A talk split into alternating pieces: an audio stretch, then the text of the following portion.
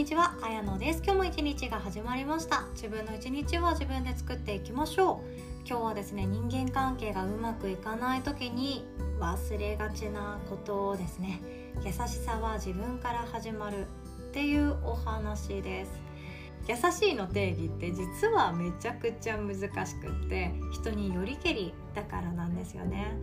よく友達とかでどんな人がタイプなの？とかどんな人と結婚したいの？みたいなそんな話をされた方もいらっしゃるんじゃないかなと思うんですよね。もう大人になってからもいやこんな人と付き合いたいよねってこんな恋愛してみたいよねで私のタイプはねっていう話とかってしたことはあるんじゃないかなって思うんですけど、まあ、大抵出てくるのが優しい人です。優しい人が好きってみんな思っています。私も優しい人が好きです。優しくされなかったら悲しくなるしでも自分だって自分分に対して優しくできてない時があるし周りの人にも自分の余裕がない時に優しさをシェアするということが難しい時もあるんですよね。この優しさを誰かに届けるっていうこと誰かを優しくする誰かに優しさを伝えるっていうこと相手を思いやりを持って優しく振る舞うということこれができる時とできない時があるから自分のことが嫌になる人も多いんじゃないかなとは思っていますただ優しさはどこから始まるかっていうと相手じゃないんですよね。自分なんですよね。っていうお話を今日はシェアさせていただきます。とその前に今日は1点だけお知らせをさせてください。いよいよ来月11月からウェルビーマインドフルネス指導者養成講座がスタートします。本当いよいよですね。ですでにお申し込みいただいてくださってる方本当にありがとうございます。最高のメンバーでスタートできそうです。で今回は土曜日コースにもお申し込みがありましたので平日コース土曜日コースそれぞれが開講となります。そしてリアルタイムでは参加できませんという方はアーカイブ VTR のみの参加でマンツーマンレッスンなどはついてないんですけどただ受講するっていうアーカイブコースも開講となっておりますのでお好きなもの自分の理想ののスタイル受けたいスタイルっていうものを選んでいただけたらなと思っております。一番おすすめはもちろん平日もしくは土曜コースですね。で今回は特別価格な上にマンツーマンレッスンが私と桂先生それぞれ3回ずつがついています。でヨガの指導者講座ではないんですけれどもその自分の解剖学体の知識もやっぱり知っておいてほしいなという思いがありますのでヨガのアーサナ解剖学ブックで必要最低限なものもプレゼントさせていただきます。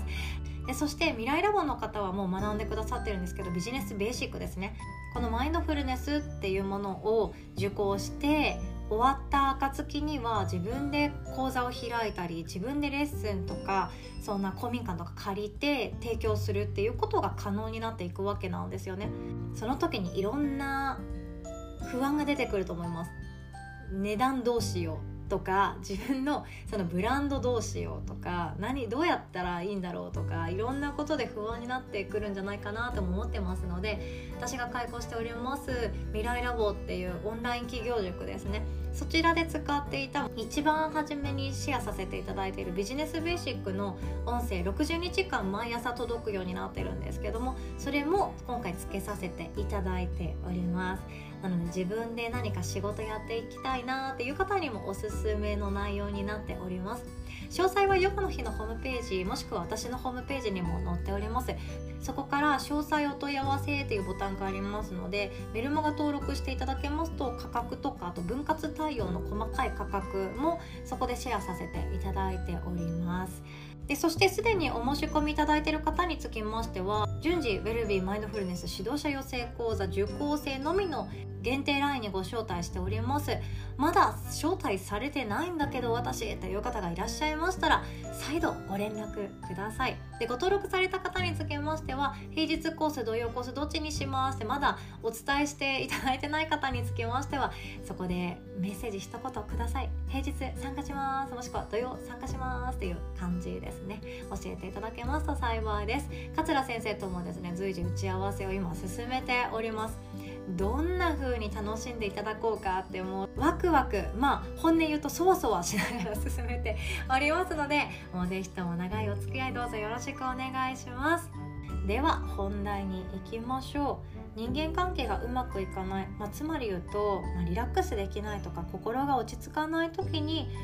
見落としてないっていうことなんですよね。優しさは自分から始まります。で全て自分から始まります。全てですね。自分が相手に対して優しい振る舞いをしていたら優しさっていうものが返ってきます。で周りの人に例えば自分のストレスの吐き口として八つ当たりしたり嫌なこと言ってみたり相手のことも思いやりもなく何かをやってやろうみたいな感じでするとそれが返ってきます。そんな法則になってるんですよね。でこれってもうなんかなんていうか自然的な法則になってるのかもしれないですよね。まあ、これを俗に言うスピリチュアルチックな話にはなってしまうんですけど私はもう何度もお伝えしておりますがスピリチュアル的な話を上手に伝えられない人であって どちらかというと現実的なものが好きなんですよね。理論も好きだし科学も大好きです。でもそんな私でも分かります優しさっていうのは自分から始まりますで自分が思うことっていうそこから始まるっていうのはヨガをやることによって私は実感できたんですよね。で昔の私はもう性格超悪い今より今より、うん、今もあんまり良くないと思うんですけれども今は女神では全然ないんですけれども昔の方がひどかったですね。私に何のメリットがあるの？これっていうような感じですよ。自分のその痛みとか苦しみとかを我慢して周りの人に何かを差し出すっていうその行為。私に何のメリットがあるの？私ただただ損してるだけじゃん。私時間もお金も損してるだけじゃん。みたいな考え方が多かったなって思います。その頃の私っていうのはもう余裕で幸せなんか感じてませんでしたし周りの人が誰か幸せにしてくれるとか周りの人が私に優しくしてくれないから私もそりゃ優しくできないよね。っていう考え方だったんですよね。性格超悪いですよね。自分で話していて悲しくなりました。それがもう特に目立つというか顕著になったのが私の職場での自分自身でしたね。周りの人って、まあ、自分より上司で先輩で仕事できる人ばかりだったんですよね。でそして男の職場だったので女性といえばもう事務スタッフさんだけでしたもう事務スタッフさんが時々私がトイレで泣いていたところに「もう大丈夫だからお願いやめないで」とかそういうこととか言ってくれたりして「もう頑張れ頑張れあとちょっとだ粘れ粘れ」っていう風に励ましてもらってあなんかみんな優しい人いるんだなとも思いながらギリギリいましたね。でもこれって私今被害者ぶって話していたの分かりますか？自分自身はこんなに頑張ってるのに認めてもらえないとか私はこんなにやってるのに上司は冷たいとか命令口調がきつすぎるとか怒り方が本当に屈辱的みたいなそんな感じでもうなんであの人あんな言い方なんだろうとかなんであの人は私に優しくしないんだろういやあ私だけじゃないな全ての人に優しくできないんだろうとか思っていました。でもこれって最低限のマナーとして丁寧な言葉扱いましょうっていうのは分かります。分かるんですけどみんな優しさの価値観が違うからこうやってギャップっていうものが生まれてあの人嫌だなーっていう感情が生まれていくんですよね。で以前お伝えしたことがあるんですが結構昔の方ですよね。苦手な人がいる理由っていう話です。ノートにも書いてます。ノートって NOTE の小文字のノートのプラットフォームですね。誰でも読めるブログの方です。でノートにも書いたんですけど苦手な人がいる理由。それは自分と相手のその優先順位とか大切にしているものが違いすぎるからあなんかうまくいかないな苦手だなって思う。そこからこの人苦手だ。でもっともっと心が辛くなってくる。嫌いだ。消えてしまえ。みたいな呪いに変わっていっちゃうわけなんですよね。でこの時に私は職場で働いている時仕事できない。自分なりになんとか噛みついていたわけなんですよね。もう這いつくばっていたっていうかもう必死にしがみついていたというかでしがみつけなくなってしまう。つまりそのもう会社に行けなくなってしまうと谷底に落ちてもうなんか社会人として復帰できないんじゃないかと思ってたので仕事を辞めるっていう選択肢は恐怖だったんですよね。そんな私がいました。でもその頃の私の優先順位っていうのは自分だったんですよ。自分が傷つきたくないとか自分の時間を守りたい自分の人生を大事にしたい自分自分が一番の優先順位でした。でも私が苦手だなって思っていた職場の先輩上司についてはどんな優先順位だったかっていうとチームとか部署ですよね。それが目標達成することであったり抱えているプロジェクトを大成功させることであったりあとは人事効果で正しく評価をすることであったりっていうその私と見ている世界が違ったから私はその人のことが怖くて怖くて仕方がなくって価値観この人に言っても分かってもらえないだろうなってもう勝手に思い込んで苦手だな嫌いだな嫌だこの人になってしまっていたんですよね。今思ったら私の方が本当お子ちゃまだったなって思います。社会に出て自分の血縁関係じゃない人を怒るって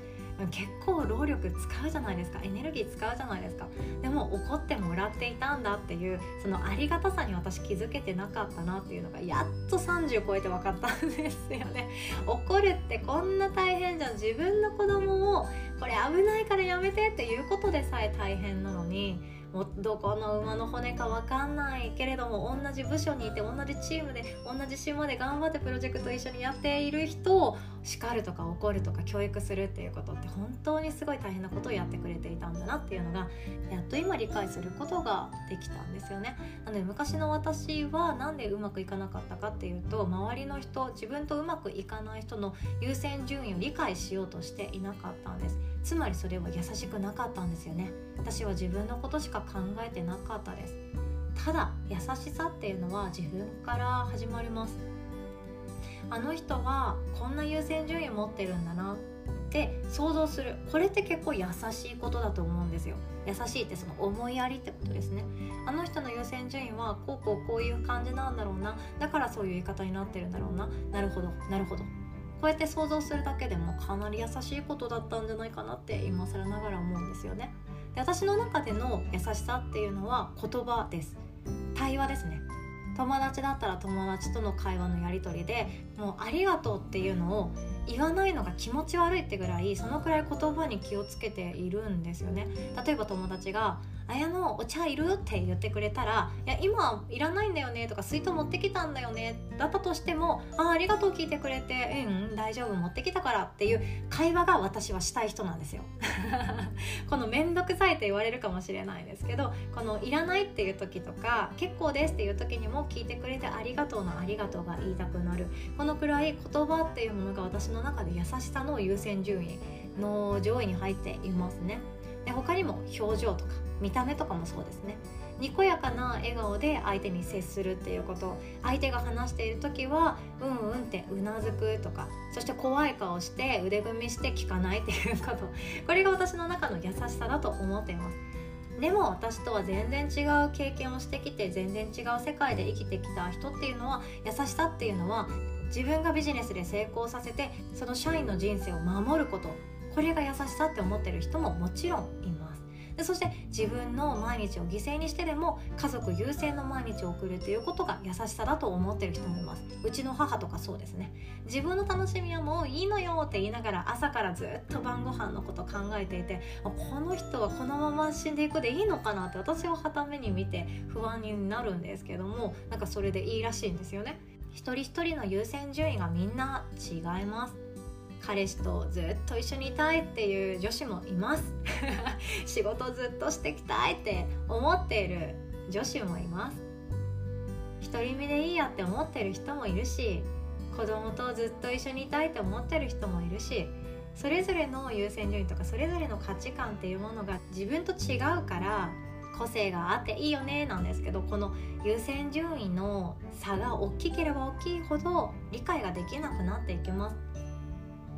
特に自分の家族とかで理解ができなくなると苦しくなります。なんでそんなに働くのさ家族の時間ないじゃないかって私は昔思っていました。でもこれってお互いの優先順位が違うだけなんですね。でも優しさって自分から生まれます。あの人はこういう人なんだね。あの人はこれを大事にしてんだね。そっかそっかって言ってあげられるだけでも十分優しさだと思っているんですよね。でこの優しさっていうのがマインドフルネスにはめちゃくちゃ大事なんですよ。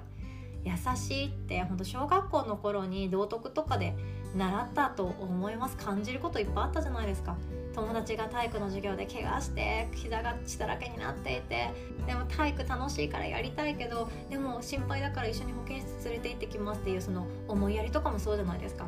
自分より相手のことを優先する瞬間があるとか今こうやった方がきっと相手のためになるっていうその瞬時の判断っていうのは優しさから生まれているとも思います。そして優しい言葉を使っていることは優しい言葉で返ってくるとも思っています。でこの優しさっていうものは誰かから始まることっていうのはうんないよねって思ってた方が楽だと思うんですよね。他人はそう簡単に変えられないからです。でそして自分が優しさを始めるからこそまずは自分を大切にする。自分に優しくするっていうのがマインドフルネスの中でもめちゃくちゃ大事になっていきます。自分の時間大切にしてますか？自分の一人時間ちゃんと味わっていますか？もう細かく言うと自分の足とか自分の手とか自分の体の中とか自分の目とか自分の髪とか